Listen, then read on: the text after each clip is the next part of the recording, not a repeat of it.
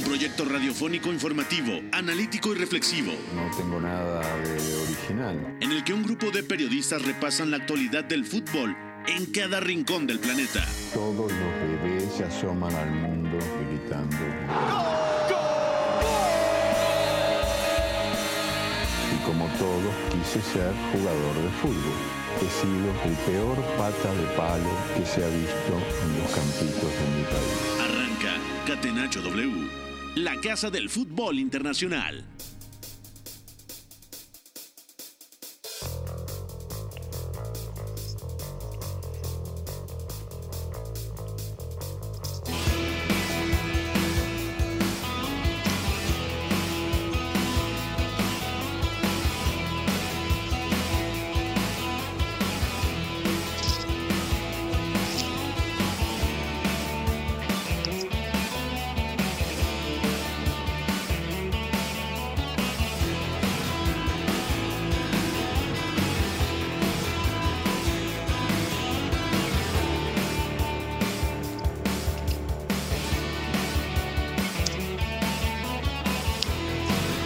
Cuatro de la tarde con cinco minutos, pónganse cómodos, bienvenidos a Catenacho W a través de W Deportes, gracias a toda la gente que se comunica con nosotros con el hashtag Catenacho W, mucho que platicar, Martin Odegaard ya es oficialmente futbolista del Arsenal, también hablaremos de otros rumores en el mercado de transferencias, el partido de la UEFA Europa League en el playoff entre el Celtic de Glasgow y el AZ Alkmaar, un partido bastante bravo, y también de los playoffs de la UEFA Champions League. Me gustó mucho lo que vimos en el Benfica contra el PSV Eindhoven desde Lisboa, también buen partido Malmo contra Ludogorets y Young Boys contra el equipo húngaro del Ferenbaros, que creo ha sido el partido del día 3 a 2 ha ganado el conjunto helvético. Mucho que platicar, saludo en cabina, en los controles, a mi querido George de la Selva, también a Fo en la producción de este espacio, y del otro lado de la línea telefónica, al otro lado del río, el señor Betósteles. Beto González, muy buenas, ¿cómo estás?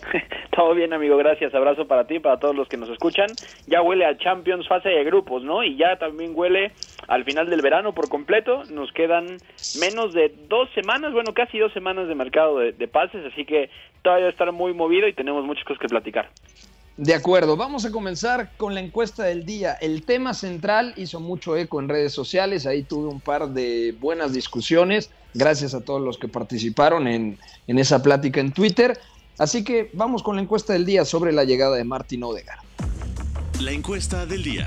Non poteva farlo venire dagli Stati Uniti senza farlo giocare. Catenacho W.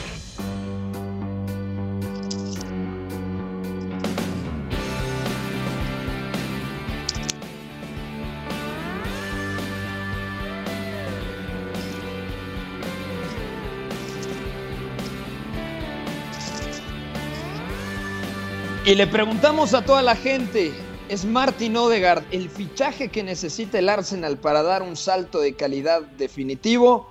Yo te escucho, primero me guardo mi respuesta, Beto, te, escucho atentamente, hay que poner en contexto cómo se da la situación. Odegaard ya es jugador del Arsenal de manera definitiva, el equipo Gunner ya acordó los términos personales con el noruego, contrato por cinco temporadas y también se cerró eh, todo el tema del pago con el Real Madrid, se hablan de 40 millones de euros. Entonces, vamos a la pregunta, vamos al punto. ¿Es Odegaard para ti el fichaje que necesitaba el equipo de Mikel Arteta?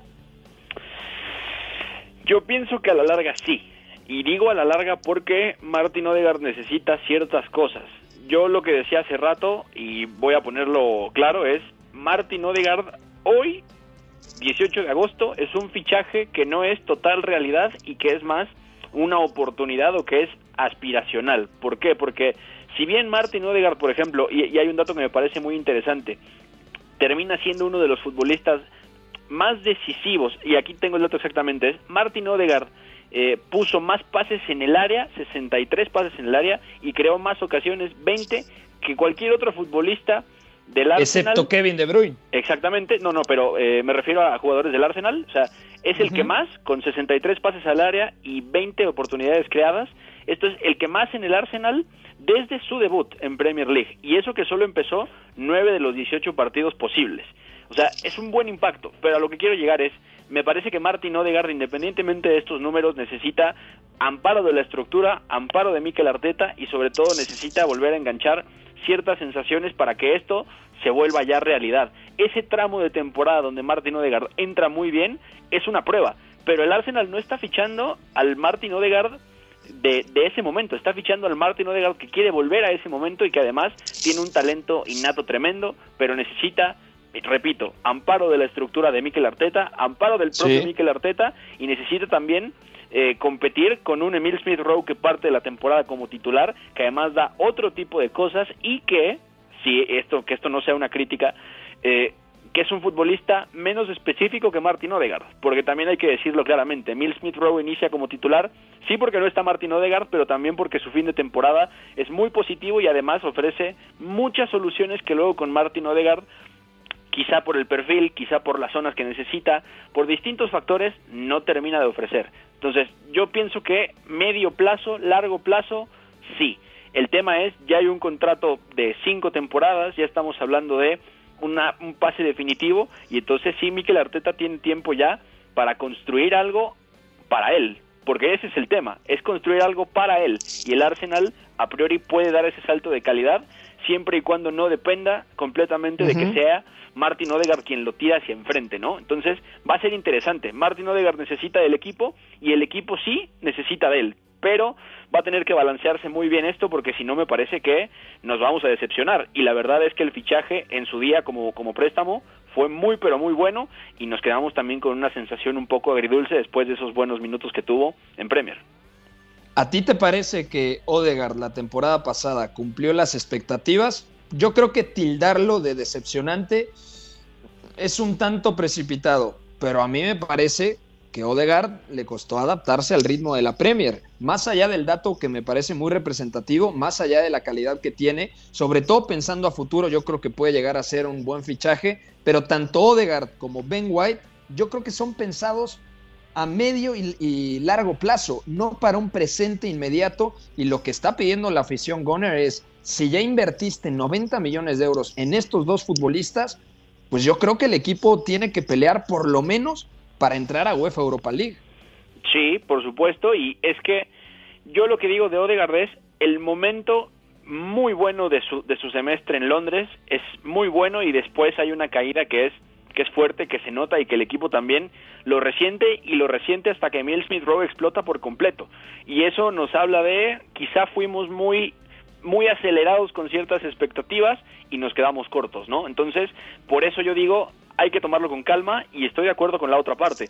Si ya gastaste 50 en Ben White, si vas a pagar 40 por Martin Odegaard y además pagaste otros casi 30 entre Al- Albert Zambiloconga y Nuno Tavares, estamos hablando ya de un mercado bastante fuerte de más de 100 millones de euros por cuatro Claro. fichajes y eso eh, que son fichajes que directamente no no tienen ah, esto va a sonar como muy polemicón, pero vamos a decirlo de esta manera. Son fichajes pensados para un proyecto que quiere volver a Europa, que no tiene rodaje en Europa, porque tampoco puede conseguir tantos grandes nombres el Arsenal en la situación en la que está, no por el dinero, sino por el proyecto actual donde está parado. Nadie quiere La- ir al Arsenal, Beto. Hay que decirlo como es. O sea, y Exactamente. nadie, hablando de los futbolistas de élite absoluta, ¿no? Yo platicaba con un usuario en Twitter y me decía, es que Upamecano se fue por lo mismo que Ben White, claro, pero si Upamecano llega a tener la oferta del Bayern, la va a tomar mucho antes que la del Arsenal. Pues a ver, Manuel Locatelli, eh, porque lo vamos a platicar en un rato, Manuel Locatelli tuvo una oferta sobre la mesa del Arsenal y el Arsenal estuvo dispuesto a pagar 40 millones de euros al Sassuolo para llevárselo. Locatelli lo rechazó porque él quería ir a la Juve y lo dijo claramente, yo quiero jugar la Champions League. Primer asunto. El Arsenal, en cuanto supo que Bernardo Silva, que este es otro ejemplo bastante potente, cuando supo que Bernardo quería irse del Manchester City, también se acercó, preguntó y Bernardo Silva los mandó lejos en tres segundos. ¿Por qué? Porque no hay fútbol de Champions o porque no hay ni siquiera fútbol europeo esta temporada en, en- en la casa del Arsenal, ¿no? O sea, es muy complicado y no puede acceder a tantas cosas.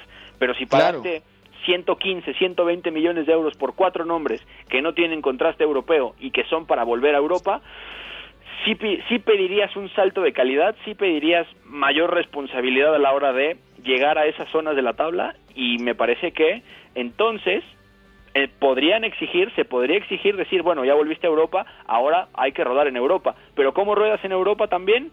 Si estos chicos que van a estar en un club como este no necesariamente han pasado por ese contexto, ¿no? Normalmente el rodaje europeo lo tienen antes en clubes de otras ligas, en, en clubes más modestos y no hasta ahora, ¿no? Entonces tiene ahí un tema complicado entre manos Mikel Arteta y también hay que decirlo, en competencia europea como tal, tampoco me parece que Mikel haya rendido como se hubiera esperado, ¿no? Sí, de acuerdo. Si jugamos al rompecabezas, porque esto me parece clave, porque la duda, desde mi punto de vista, a nivel táctico, es cómo pueden coincidir en el mismo 11 Smith Rowe, eh, Odegaard y quizá también meter aquí en la conversación a Bukayo Saka.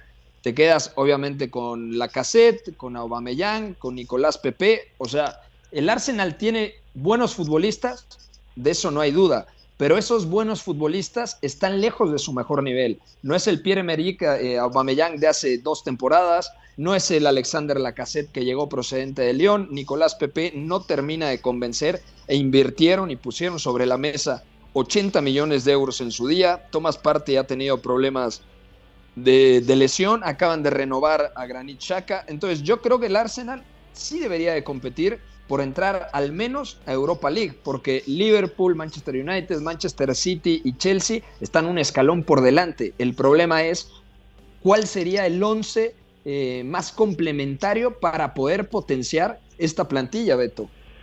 Sí, es, es, es complicado porque al final el Arsenal también ha tenido bastantes variables tácticas desde que llegó Mikel y también se le han ido nombres que por alguna razón llegaron a ser importantes, porque era también lo que tenía y porque también Mikel Arteta se tiene que adaptar a competir de otra manera y tiene que ingeniárselas para construir un equipo más o menos reconocible. El problema es que con la calidad que hoy tiene, que, que es la que es, y me parece que es importante, estamos hablando de un central como Ben White, estamos hablando de Martín Odegaard como tal, solo hablando de calidad, o sea, White, eh, Odegaard, por supuesto, estamos hablando de Aubameyang, de Smith Rowe, o sea, es un equipo que tiene argumentos para poder no solamente competir de forma sostenida, sino que además con distintos registros tácticos, que eso es interesante. Ya habíamos visto a un Arsenal que podía traer muy abajo y salir limpio. Así vence al Manchester City en semifinales de FA Cup. Es, digamos, lo que marca la pauta todo el 2020 con Mikel Arteta, pero la verdad es que en cuanto se acabó el éxito de esa idea, en cuanto dejaron de saltarle la presión,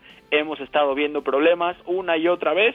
El Brentford se los, se lo recordó justamente en la jornada inaugural de la Premier con ese 2 a 0 y sí me parece que eh, el Arsenal tiene un problema en cuanto a definir qué rasgos de su juego va a tener que apuntalar y por ahí Mikel Arteta va a tener que tirar mucho de estos perfiles porque si no va a ser muy complicado. Y la otra parte, para, para complementarlo, que no puedes fichar grandes nombres, tampoco puedes vender tan fácil. ¿Y qué es lo que pasó? Granit Xhaka, de estar a un paso de la Roma, se ha quedado en el Arsenal, va a renovar por cuatro años, o va a renovar hasta 2025, mejor dicho, y ahí tienes también ya otra posibilidad para construir y para, para meterlo ya digamos en una dinámica más positiva, porque si no, este Arsenal me parece que no va a llegar a esas expectativas que tiene y que contra proyectos como el Tottenham, por ejemplo, ya tiene un rodaje y que debería con estos fichajes llegar bastante más arriba, ¿no?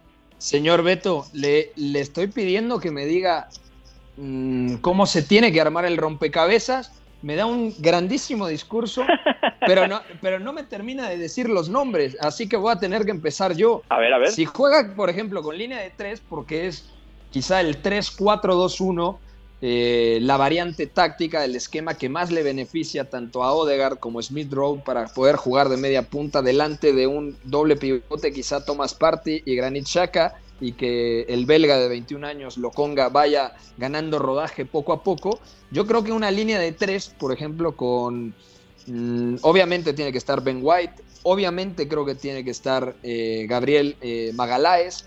También yo creo que Pablo Marí tendría muchos argumentos para ser titular. Puedes jugar con dos carrileros, eh, Bellerín y el escocés Tierney. Puede jugar también como carrilero Bukayo Saka, depende el, contexto, el rival, el partido. Y luego en, el frente de ataque puedes tener a un 9 de características mucho más asociativas, como el caso de la cassette, o alguien que te ofrezca mayor ruptura, mayor desmarque al espacio, como Pierre-Emerick Aubameyang. Entonces, yo veo lo más viable a día de hoy un 3-4-2-1. El tema es que también la defensa del Arsenal me sigue pareciendo mm, incompleta. Todavía creo que le falta ahí eh, un central de peso, ¿no? Es que por eso me desvié, de Braille, perdóname, pero la verdad es que es complicado desde el armado de esa línea defensiva porque el Arsenal tiene el problema de decidir qué tipo de perfiles voy a meter para atacar, para construir desde abajo, pero también qué tipo de perfiles tengo que meter para protegerme de lo que pasa después, que es justamente lo que vemos contra el Brentford, y no defender por acumulación, porque el Arsenal con los centrales que tiene, estamos hablando de, evidentemente, Ben White, que ha llegado, de Gabriel Magaláes, estamos hablando de Pablo Marí, estamos hablando de Rob Holding, por ejemplo, que Rob Holding, dentro de todas sus limitaciones, venía de tener una temporada vamos a llamarle aceptable, ¿no? Por, por ponerle un rango de, de, evaluación, ¿no? O sea, no es tan fácil que este Arsenal arme una línea defensiva fiable, salvo Ben White, y mira que empieza mal la temporada, porque estamos hablando de perfiles que, por ejemplo, Gabriel es muy agresivo para, para saltar y luego se corrige bien él porque tiene la potencia física para hacerlo y sabe leer, sabe leer esas correcciones. Pero ya desde que jugaba en el Lille y ya desde que jugaba en el Dinamo se le notaba esta agresividad un poquito desmedida para saltar hacia el frente, ¿no? Pablo Marí es buenísimo con balón, pero si lo pones a correr para atrás, sufre muchísimo y Brian Embeumo también lo hizo pasar muy mal el otro día, ¿no? O sea, a priori parecería que la línea de tres sería lo más coherente para proteger mejor a dos de estos, ¿no? Que Ben White sea el que saque mucho balón por derecha y que normalmente el central zurdo, que ahí yo tendría la duda de depende que busque el Arsenal, me parece que es si quiere vivir más tiempo arriba, podría ser Gabriel, si quiere atraer más abajo, podría ser Marí, y a partir de ahí jugar con la idea del líbero, o incluso meter a Granit Xhaka como un tercer central, pero a riesgo de que pase lo mismo que Pablo Marí, ¿no? Que le corran muy muy fácil a la espalda y entonces por ahí el Arsenal tenga problemas, ¿no? Yo coincidiría con la línea de tres, pero los perfiles son muy muy variables, pero sí pensaría que Ben White tiene que quedarse fijo y que tiene que ganar muchos minutos con Arteta.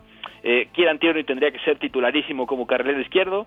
Me parece que es que Héctor Bellerín tendría que ser titular también, o sea, no hay como... Hay que ver cómo está físicamente Bellerín. Sí, y además eh, ya también tiene Arteta la experiencia de haber tenido a Cedric, tanto en la derecha y jugándolo como lateral con tendencia más interior por la izquierda, jugando a pie cambiado. Sí. Eh, me parece que la idea de los carrileros puede estar bien, también dependiendo de cómo esté justamente Bellerín físicamente, lo que dices. El doble pivote me parece que también va a estar bastante claro en el sentido de, pues tiene que jugar Granit Xhaka, muy abajo, recibiendo de cara. Si está bien Thomas, pues tendrá que jugar Thomas, y eso es lo más importante de todo. Estamos hablando de fichajes que ni siquiera se han consolidado por lesiones, por distinto tipo de cosas, pero Thomas tendría que ser titular. Tendríamos que ver a un Martin Odegaard o a un Emil Smith Rowe, que ese es el tema, a quién va a jugar en esa media punta. Tendría que jugar Pierre-Emerick Aubameyang o si quieres meter a Smith Rowe y a Odegaard en un mismo once, tendrías que prescindir de la caseta y jugártela con Pierre-Emerick Aubameyang como nueve. Totalmente de acuerdo. O sea, hay muchas alternativas y el otro tema sobre la mesa es qué va a pasar con Nicolás Pepe. ¿Cuánta paciencia más le va a eh, tener el Arsenal? Porque yo creo que tiene que empezar a ser diferencial, tiene que pesar mucho más. Tampoco me parece que haya sido un desastre, pero acorde a lo que pagaron, tendría que dar ese salto de calidad. Ahora, si no es en línea de 5, con tres centrales, dos carrileros, ¿qué otra alternativa podrías ver con línea de 4 para que puedan encajar tanto Smith Rowe como Odegaard? Quizá un medio centro y ellos dos como interiores, yo a priori eso lo veo bastante descompensado, ¿no? Porque hay una de las grandes virtudes de Odegaard, y esto se vio claramente en la temporada 2019-2020 con la Real Sociedad y Manuel Alguacil, que era que Odegaard presionaba muy bien arriba. Eso es importante y puede reproducirse, sí, en un 4-3-3 sin balón sobre todo, pero también me parece que si no vemos una línea de tres a priori de Miguel Arteta vamos a, ver el 4-2-3-1 típico de siempre y ahí me parece que va a haber una variante interesante si es que va a partir siempre con Granit Xhaka porque cuando llega Mikel Arteta y me acuerdo mucho de ese partido que debuta contra el Bournemouth justamente en, en Bournemouth eh, y acaba ganando 1-0 tiene muy marcado esto de Granit Xhaka baja como un tercer central en la izquierda, él es el que está sacando constantemente la pelota, ese día Aubameyang juega en banda y del otro lado todavía estaba todavía estaba Mesut Özil y Mesut Özil pisaba la zona Odegaard, ¿no? Esta zona intermedia en la derecha donde recibe con la lejana, se mete en diagonal y con la izquierda te puede dar último pase, te pone asistencia o también, ahí me parece que también es clave lo del golpeo. Entonces, sí que esta opción es posible, ¿no? Que el Arsenal parta del 4-2-3-1, que Shaka como pivote baje y forme una línea de tres y que siempre haya uno por delante o el apoyo de otro que baje constantemente, 3 más 1, 3 más 2 quizá y a partir de ahí poder ver algo diferente, porque también ahí es donde pueden encajar mejor lo que son este Odegaard y lo que es Emil Smith Rowe con mucha libertad, pero volvemos al, al punto al punto de siempre, ¿no? ¿Quién va a ser ese extremo con tendencia interior o quién va a ser ese media punta, vamos a decirlo, si quieran Bukayo Saka podría ser. ¿Cómo? Bukayo Saka podría ser la alternativa, ¿no? Porque Bueno, Saka claro. zurdito, recostado en la derecha, pero también hay que entender que esa es la zona que le gusta pisar a, a Odegaard. Eh, a mí me parece que a nivel posicional, Odegaard no termina de ser un media punta, no termina de ser un interior, mucho menos un extremo, pero se mueve más o menos por esa zona. Exactamente. Y Bukayo Saka jugando abierto quizá pierde algo de las prestaciones que tiene cuando va adentro. Ahí tapas al lateral derecho, que sería Héctor Bellerín, y por ahí te viene la posibilidad de jugar con un PP abierto, ¿no? Pero si quiere Antioni va abierto en la izquierda, te queda. Si no quieres a, a la cassette de 9, vas a tener que dejar a Aubameyang de 9, y entonces si quieres juntar a Smith Rowe y a Odegaard, repetimos, los dos van a tener que pisar zonas interiores, y por ahí el que va a tener que anclar es Martin Odegaard, y el que va a moverse Sí. libre es Emil Smith Rowe. Suena muy fácil, pero la verdad es que con la cantidad de calidad que y la cantidad de calidad que tiene Mikel Arteta, tiene para tres, cuatro propuestas distintas que no sé yo que tan frecuentemente las veamos variar. De acuerdo, ya nos comimos la mitad del programa, creo que valía la pena ahondar en este tema. Me gusta mucho lo de Odegaard eh, a nivel conversación, creo que nos dará a lo largo de la temporada mucho contenido y bueno, ojalá por el bien de la afición Goner que salga bien. Vamos a una pausa, al regresar platicamos de toda la actualidad, tanto en la UEFA Champions League, en los playoffs, eh, fase previa, como en la UEFA Europa League. Pausa, volvemos aquí a Catenacho W a través de W Deportes.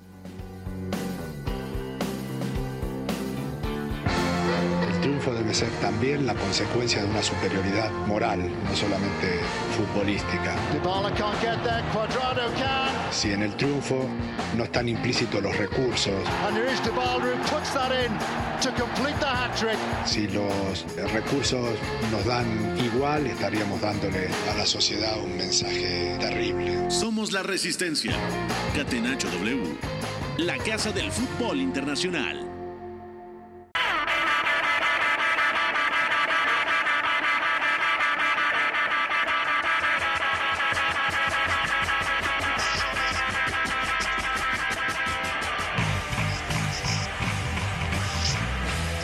Estamos de vuelta en Catenacho W. Gracias a toda la gente que se reporta con nosotros. Vamos ahora con actividad de los playoffs en la UEFA Champions League. UEFA Champions League. La casa del fútbol internacional. Catenacho W. Kopkans voor Otamendi en daar is de tweede goal. Het is 2-0 voor Benfica. Ja, zij scoren wel. Waar PSV dat eh, voorlopig nalaat. Julian Weigel, de Duitser, maakt er 2-0 van op een eh, psychologisch waardeloos moment voor PSV. Bueno, 2 a 1 ha ganado en Lisboa el Benfica al PSV Eindhoven con anotaciones de Rafa Silva, asistencia de Yaremchuk, jugó bien el primer tiempo el ucraniano, luego Weigel puso al 42 el 2 a 0 cuando mejor estaba el PSV Eindhoven y se respiraba esa sensación de que podía caer el, el empate del conjunto neerlandés y Gakpo, que me parece el mejor del segundo tiempo, termina marcando un gol fundamental, entendiendo que no hay anotación de visitante, pero aún así se acerca en el marcador. 2 a 1 ganó el Benfica, buen partido, me gustó, me pareció muy divertido, muy dinámico. El Benfica salió con su habitual línea de tres, con Morato, Otamendi y Lucas Verísimo, el brasileño. Eh, luego dio González y Grimaldo como carrileros, Joao Mario y Julian Weigel en el doble pivote. Bastante eh, activos en la zona de media punta, tanto Rafa Silva como Pizzi. Y en punta el ucraniano Yaremchuk, que viene a hacer una Eurocopa espectacular. Del lado del PSV Eindhoven, 4-3-3, con Sangaré como medio centro, Van Hinkel más recargado como interior derecho, Gotze interior izquierdo, aunque con mayor libertad, Madueke por un costado, Gakpo por el eh, izquierdo y el israelí eh, en punta. ¿Te gustó el partido, Beto? Yo te digo, a mí me encantó. Muy bueno, es, es un partido muy bueno para hacer playoff de Champions y me parece que ya eh, se notan, para empezar, y esto me da mucho gusto por el tipo de entrenador que es Roger Smith, bastantes rutas más allá de la derrota para solucionar ciertos problemas. Y me refiero, por ejemplo, a en el segundo tiempo mucho esta, esta situación de Goetze moviéndose libre a partir de la izquierda, abriendo mucho el campo tanto con Gapco, con, con perdón, como con Nodi Madueque y también lo que me gusta mucho es buscando con balón constantemente ante un Benfica que sale con esa línea de 5 y se para en bloque medio sin balón.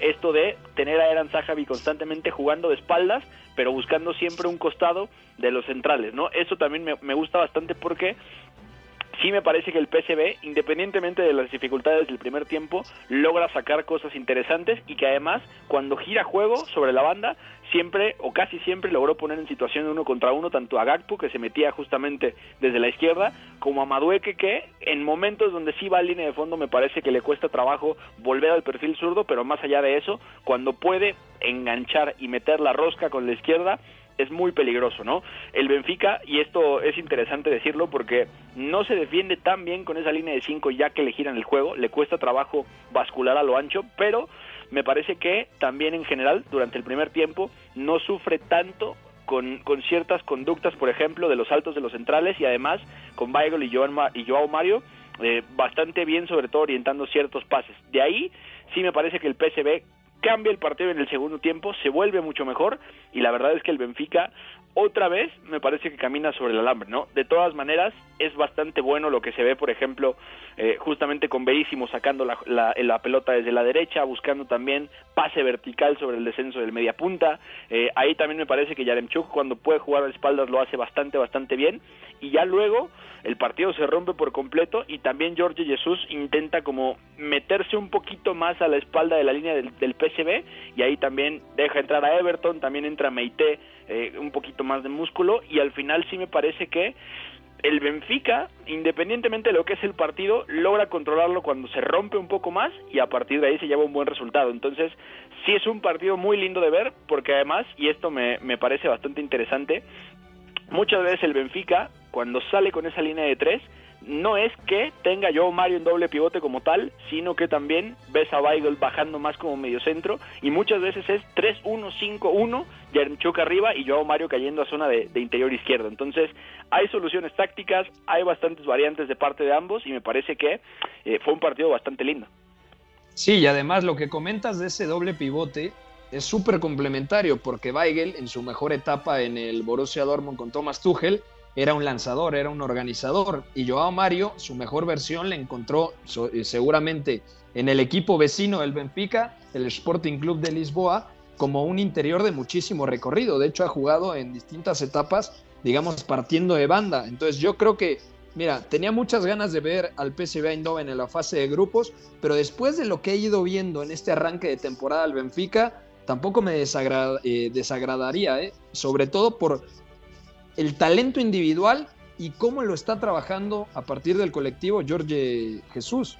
Sí, es bastante interesante y sobre todo ahí me parece que ya está dando un salto adelante el Benfica a partir de esas de esos pequeños cambios, bueno, pequeños grandes cambios, mejor dicho en cuanto a nombres, porque ya no es tampoco lo que empieza hace un año cuando tiene a Otamendi y a Bertongen en esa línea defensiva, sino, ya estás viendo a un Morato que se asentó como zurdo, central zurdo ahora, Otamendi como líbero, quizá más protegido, y un Lucas Verísimo que no solamente te da mucho con balón, sino que cuando tiene que saltar a proteger a Otamendi cuando la línea está más arriba también, resuelve de buena forma las cosas, ¿no? Ya lo habíamos visto en Santos haciendo esto también, con, con tres centrales, también le toca con Jorge Sampaoli justamente, y entonces es bastante buena la manera de replicarlo, también puede proteger a Weigel, y me parece que hasta cierto punto también arropa bien a, a González que Hoy particularmente no me agrada tanto su partido porque eh, más allá de la intervención que tiene con balón, sí me parece, o sea, de los toques, me parece que sí, no está sumando tanto a la hora de llevar balón de, de fuera hacia adentro y ahí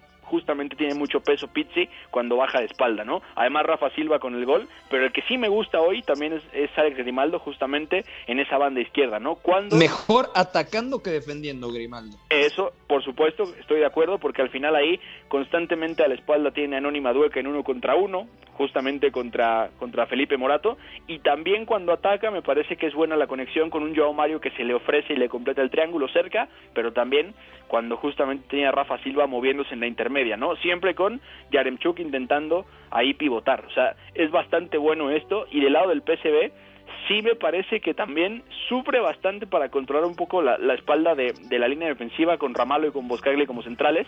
Y luego también es que, más allá de todo lo que intenta con balón, hoy en particular, si ya hemos hablado mucho de del partido de, o de los partidos que ha jugado Marco Van Ginkel, también es que Sí. hoy me parece que no alcanza a tener tanta profundidad con balón hasta que no pasa por Sangaré y ahí Van Ginkel, más allá del nivel de acierto de pase, tampoco me parece que haya sido súper, súper decisivo y por ahí también van a haber cosas interesantes, ¿no? Totalmente de acuerdo. En los otros duelos del día de hoy, el Malmo, campeón de Suecia, derrotó 2 a 0 a Ludogorets, campeón de Bulgaria. Yo creo que es un resultado muy bueno para los escandinavos. Y en el partido quizá más espectacular del día de hoy que pude monitorear, porque estaba viendo a conciencia el Benfica PSV Eindhoven, el Young Boys de Suiza derrotó 3 a 2 al Ferenbaros. Y además desde el minuto 25 se quedó con un hombre menos. El Ferenbaros falla un penalti eh, marca el 2 a 1 en el cierre de la primera parte, cierro al minuto 40, luego García pone el 3 a 1 al 65 y doblete de Boli al 82. 3 a 2, esta serie para la vuelta también pinta preciosa, Beto. Sí, de acuerdo. Y además hay un hay un toque carismático especial porque el entrenador de los Young Boys que llega a reemplazar a Gerardo Seoane, que se va al Bayer Leverkusen, es ni más ni menos que David Wagner. David Wagner empieza la temporada anterior y termina también la antepasada como entrenador del Schalke, llegando a intentar rescatar ese barco que al final se hundió y se fue a la, Bundesliga 2. David Wagner ha tenido un buen inicio con justamente con los Young Boys y ahora los tiene ahí compitiendo de nuevo para volver a Champions y además con la base de lo que tenía Gerardo Seoane, ¿no? Seguimos viendo a Sibacheo en, la doble punta, seguimos viendo a Christian Fasnacht en, en, la, en, el centro del campo por derecha, Mohamed Camará sigue también, Cedric Fay sigue, o sea, es un equipo que conservó pues prácticamente todos los nombres y si hablamos de cosas carismáticas y, y personas conocidas, el entrenador del Ferencváros es el mismísimo Peter, Peter Stoger, que Peter Stoger, si, si lo recuerdan justamente fue... El del Colonia. Exactamente, cuatro años en Colonia hasta diciembre del 2017 y después el Dortmund, una vez se va Thomas Tuchel, va por él como interino y luego ya empiezan a venir todas las modificaciones en el banquillo, ¿no? Luego se fue al, Austria-Viena y a partir de julio de este año llegó al Ferencváros, a Hungría. Entonces, bastante interesante, caras conocidas. Y sí, eh, los Young Boys están a 90 minutos y sería bueno verlos porque además son los campeones de Suiza recientes y eso va a prolongar la línea de trabajo que ya también habíamos visto con Gerardo Sebane. Hasta aquí dejamos el tema de la UEFA Champions League. Vamos a platicar un poquito de la Europa League. UEFA Europa League. La casa del fútbol internacional. Campeones de la UEFA Europa League. Catenacho W. Chance to cross now. Kyogo!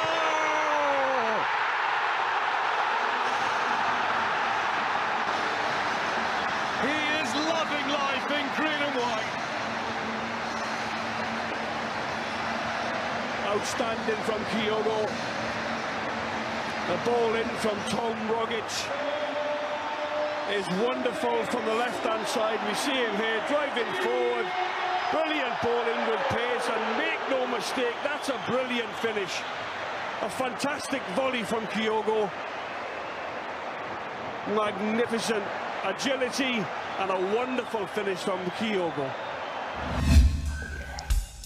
Es cierto que a la Z todavía le queda eh, Cup Mainers, todavía está Danny DeVith, pero francamente lo han eh, desmantelado y hoy se notó. 2 a 0 ganó el Celtic, que también tiene buenos jugadores, el caso de Callum McGregor, del australiano Rogic, eh, Joe Hart en el arco, el mítico Joe Hart en la portería, Y 2 a 0, que yo creo que es un resultado bastante positivo para, para visitar los Países Bajos, Beto. Sí, de acuerdo. Y, y, también hay que decir que este Celtic ya tiene un rodaje importante para estas fechas del año, o sea, para lo que es la pretemporada. O sea, estamos hablando de que el 20 de julio y 20 y 28 de julio jugó ese playoff que le correspondía contra el Midtjylland, que termina perdiéndolo, no puede acceder a Champions, y ya ha jugado eh, en instancia de clasificación a Europa League contra uh -huh. el Jablonek, que lo doblegó justamente 2-4 en la ida y luego le gana 3-0 en, en, Celtic Park.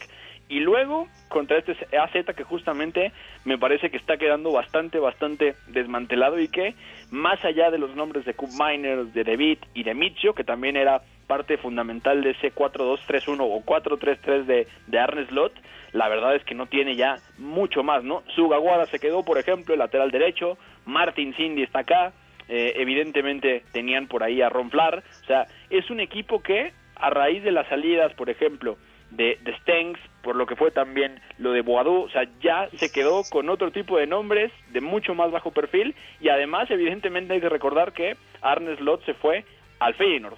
Y el que llegó en su lugar es Pascal Jansen, que para quien no lo conozca, bueno, Pascal Jansen ya pasó por todas las categorías inferiores, o no todas, sino las más importantes del PSV Eindhoven, precisamente. Él dirige al Sub-19 y también dirige al Young PSV Eindhoven, hasta diciembre del año pasado, que es justamente cuando llega y se hace cargo del equipo. Así que hay que verlo. Y es interesante también porque en estos saltos de banquillos el que llega al Celtic, hay que recordarlo, es Ange Postecoglou, el, el australiano, que justamente venía del Yokohama Marinos y que parece que está metiendo cositas ya más relacionadas al juego de posición en el Celtic. También aprovechó mucho la llegada de Kyogo Furuhashi, que llegó justamente del Vissel Kobe, que lo conoce de la buen, liga japonesa. Buen delantero, ¿eh? Aparte 1.70, hoy marcó el 1 a 0. ¿Sí? Este chico eh, me habló muy bien de él, Emilio Lorenzo, y yo creo que puede ser una buena alternativa para, para el ataque del Celtic, ¿no?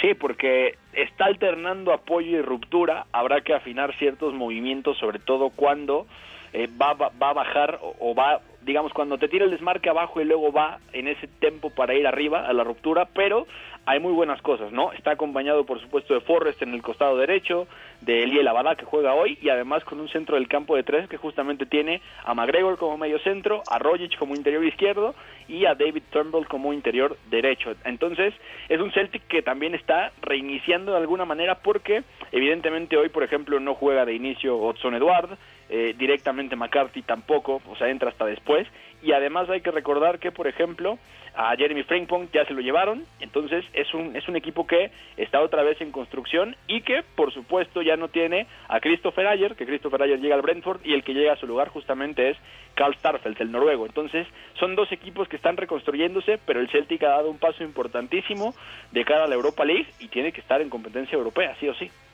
una ausencia importante en el AZ. Hoy no estuvo Weindal, que sigue lesionado, este lateral zurdo que nos gusta mucho, que tiene una tendencia asociativa tremenda.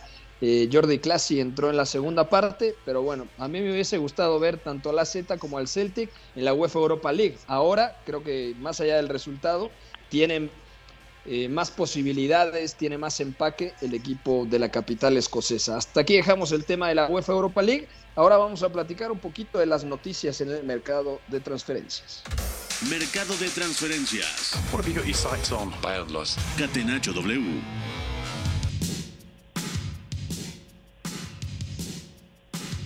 Bueno, ya platicábamos de lo de Martin Odegaard de manera oficial, fichaje del Arsenal, alrededor de 40 millones de euros es lo que pagó el equipo Goner al Real Madrid. Ya tienen toda la primera media hora. Si no nos escucharon en directo, está el podcast disponible en SoundCloud, en Anchor y en Spotify. Así que bueno, ahí lo dejamos. Yo creo que es un buen fichaje a largo plazo, pero no sé si eh, sea el contexto ideal a día de hoy para que pueda rendir como se espera el noruego. El tiempo nos dará la razón. Vamos a ver.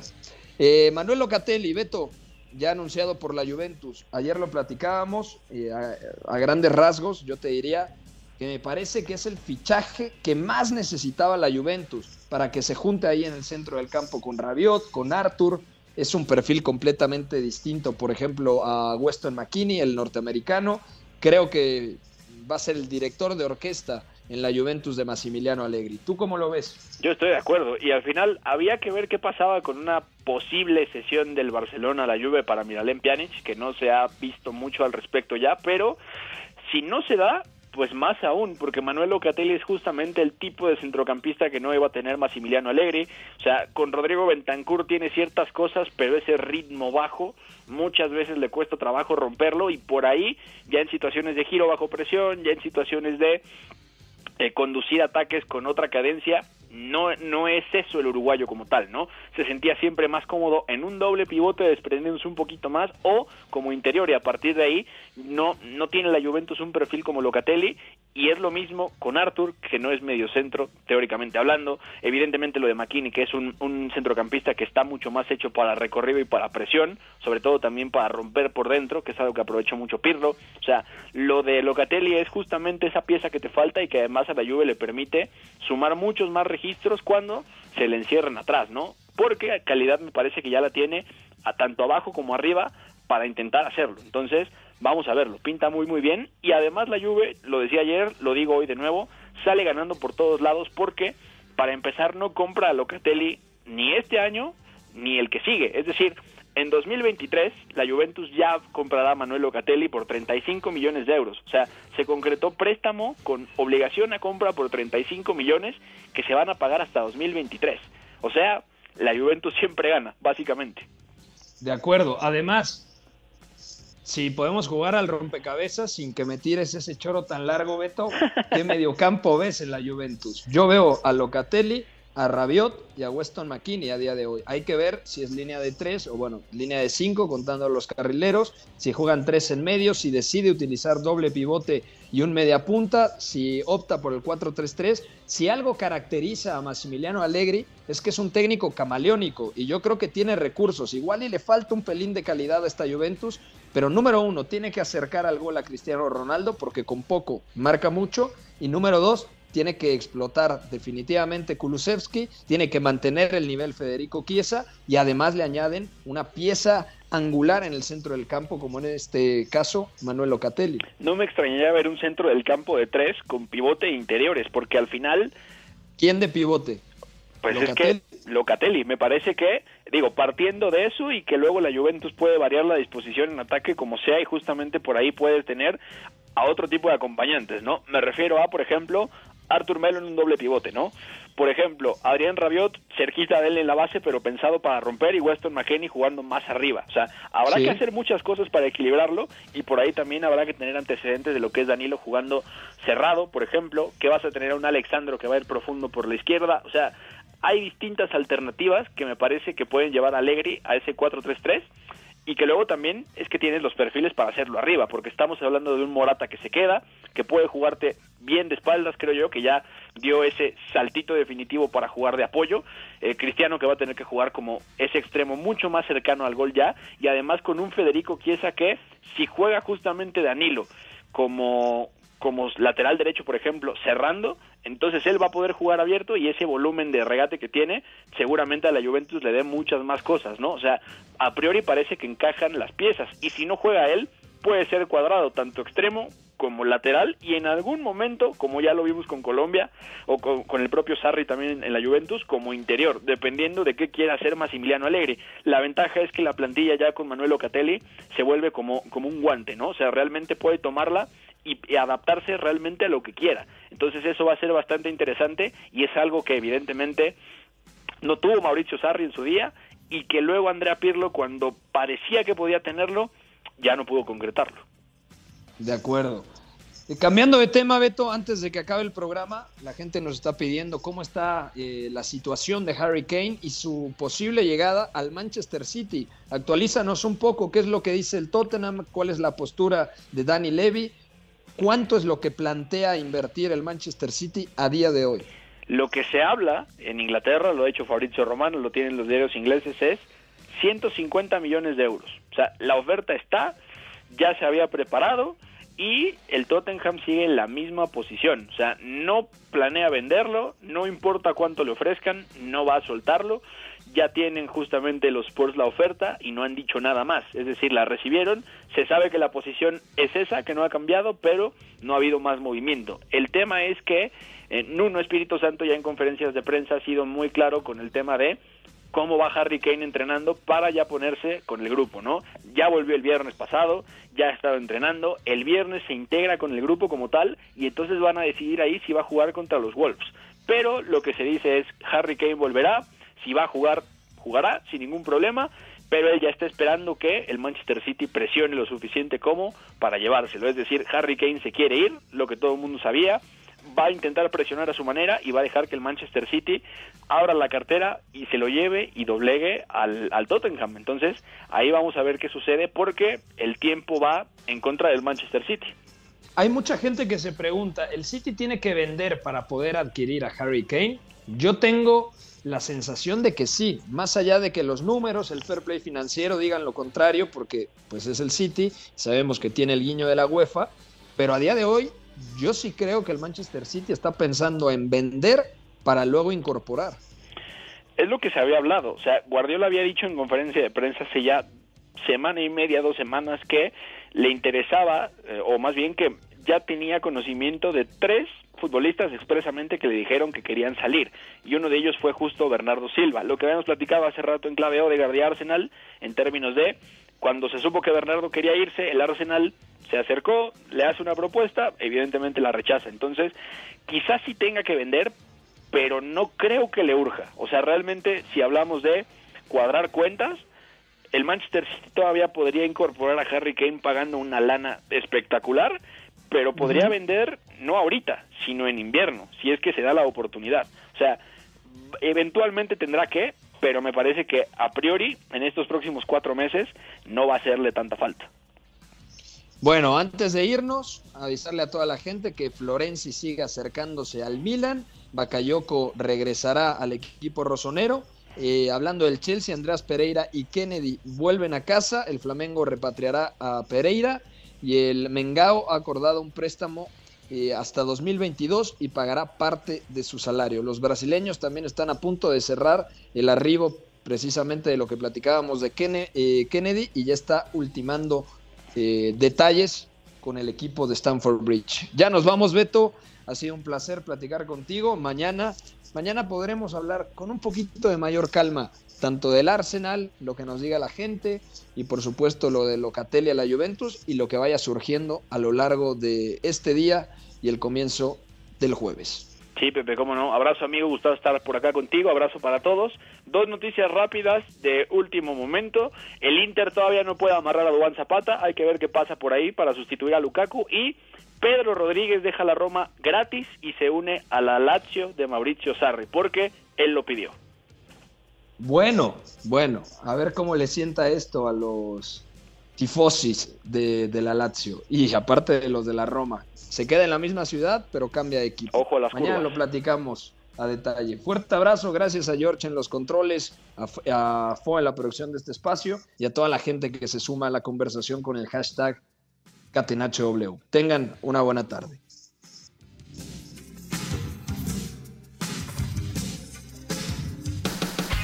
Hay una relación entre la práctica del cuerpo que se expresa en las manos y el cerebro, pero el fútbol ha suprimido esto.